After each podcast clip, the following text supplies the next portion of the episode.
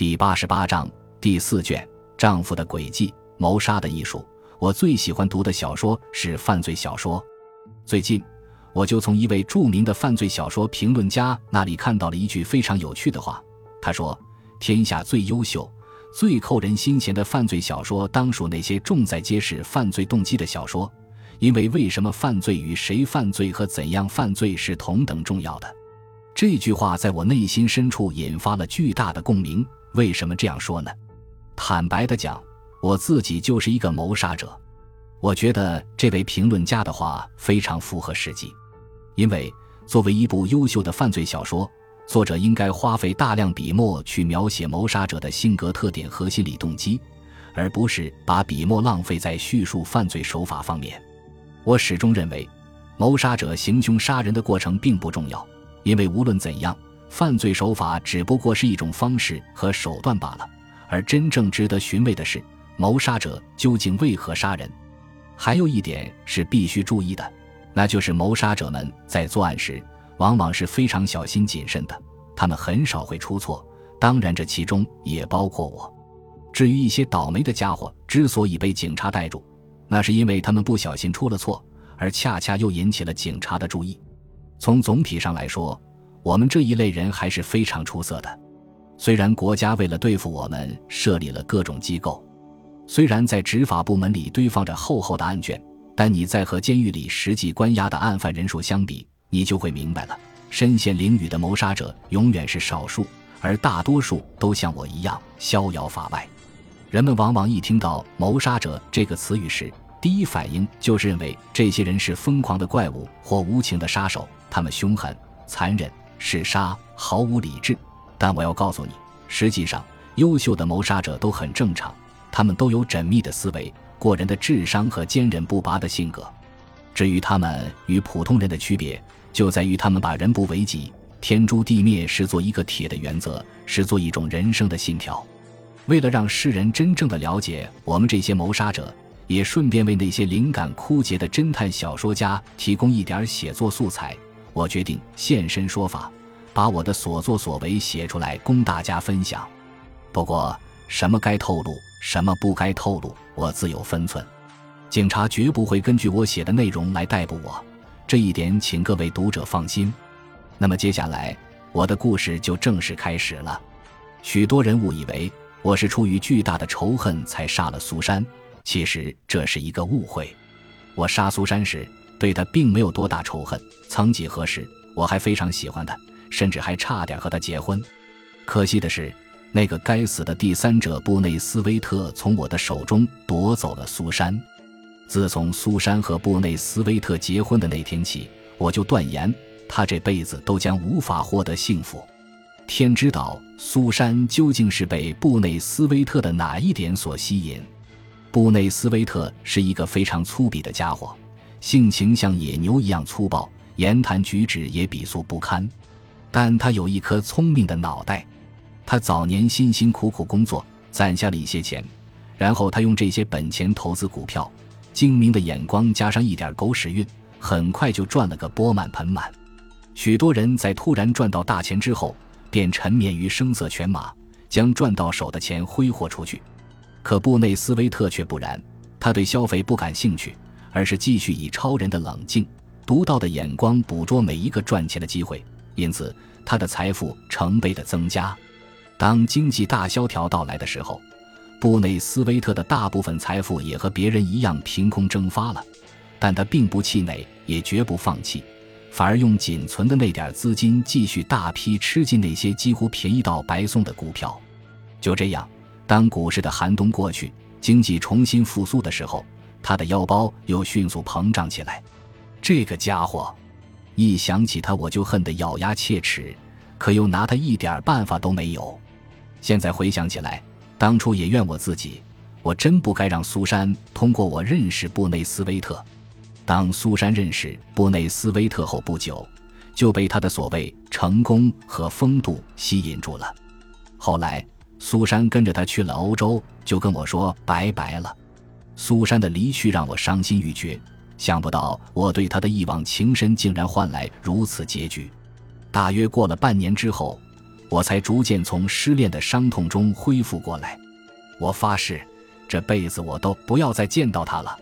可没想到，仅仅八个月之后，苏珊就又出现在我的面前。那天，我正在客厅里看电视，忽然听见有人敲我家的后门。我打开门，只见苏珊正提着行李箱，落寞地站在门前的台阶上。虽然我不太情愿，但念及旧情，我还是请他进了屋。在柔软的长沙发上，他开始把这八个月来不堪回首的经历讲给我听。果然不出我之所料，苏珊与布内斯威特结婚后不久。他那粗鄙的习气、自私自利的本性便暴露无遗。苏珊无法忍受他的粗野和蛮横，无奈之下便想到了我。他觉得我曾经深爱过他，看在过去的情分上，也一定会帮助他的。可惜他判断错了。此时的我已经和当初判若两人了。实际上，他刚甩掉我之后，我感到非常难过。为了努力将他从我的记忆中抹去。我只好拼命地经营我的小农场，只有在累得筋疲力尽时，我才不会因思念他而彻夜难眠。在我的苦心经营和机械的帮助下，一个偌大的农场被我管理得井井有条。相比苏珊，我现在更爱农场里的动物们。如果苏珊回来，我的平静生活就将被打乱。但为了安顿她，我不得不给她找点活干干。可她也只能干些无关紧要的活。我最担心的是，她不但帮不上什么忙，恐怕还会给我添乱。尤其是我农场里那三千只鸡，此时正处于生长的关键时期，绝不能出任何意外。现在我对苏珊已经没有任何兴趣了，但是我又找不到一个合适的理由把她赶走。而苏珊呢，她也把我视作最后的救命稻草，看这架势是一定要留在我这里了。你看，她故意选择傍晚时分来我家。因为她知道，在这个时间，她无法找到其他地方投宿，也赶不上返回加纳斯堡的火车。可是，一旦我把她留下来，一夜之间，我们之间的坚冰就会打破。到那时，要再想让他走，就不那么容易了。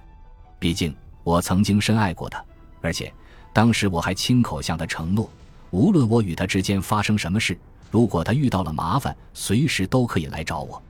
要知道。我这个人给朋友们的印象一直是个言而有信的正人君子。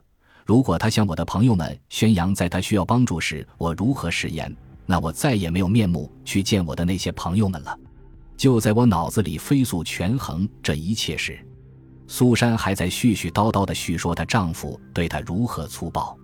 表面上，我似乎在认真地听她讲述，甚至偶尔还附和一两句，但在我心里一直在琢磨着该如何摆脱他。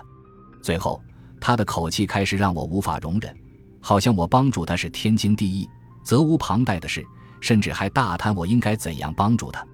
这个该死的娘们，你以为你是谁呀？我的心里已经暗暗发火了，尽管我心中早已不胜厌烦，但表面上还是不动声色，依旧摆出一副洗耳恭听的姿态。随着他的到来，我良好的生活状态将一去不复返。我本已平静的内心将会再起涟漪，甚至我的钱包也要跟着遭殃。我要承担他的一应开销，包括还要出钱替他请律师打离婚官司。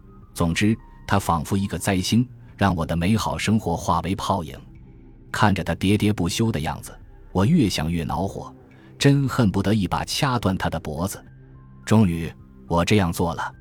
这是我平生第一次掐死一个人。说实话。掐死一个人可比想象中要难得多。首先，我假装答应帮助他，然后绕到沙发后面，用胳膊搂住他的脖子。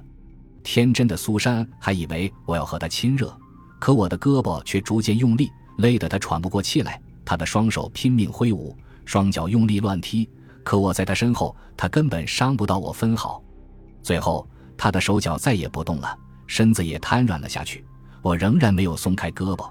直到确信他真正断气为止。当我再次端详苏珊的时候，他已经成为一具静静地躺在沙发上的尸体了。由于缺少新鲜血液，他的脸变成了紫黑色，舌头也吐了出来。几分钟前还是一副漂亮迷人的面孔，现在却变成了一张令人毛骨悚然的死人脸。甚至连刚才还显得乌黑亮丽的秀发，现在也变得暗淡无光。苏珊就这样在我的手中香消玉殒了。我把手指伸到他的鼻子前，确认他已经彻底死去。然后我把他伸出来的舌头塞回他嘴里，开始进行毁尸灭迹的工作。在这里，我要指出，在许多侦探小说里，谋杀者总是为如何销毁尸体而束手无策。其实这并不难，我仅仅花了一个晚上，就让苏珊从这个世界上消失了。感谢您的收听，喜欢别忘了订阅加关注，主页有更多精彩内容。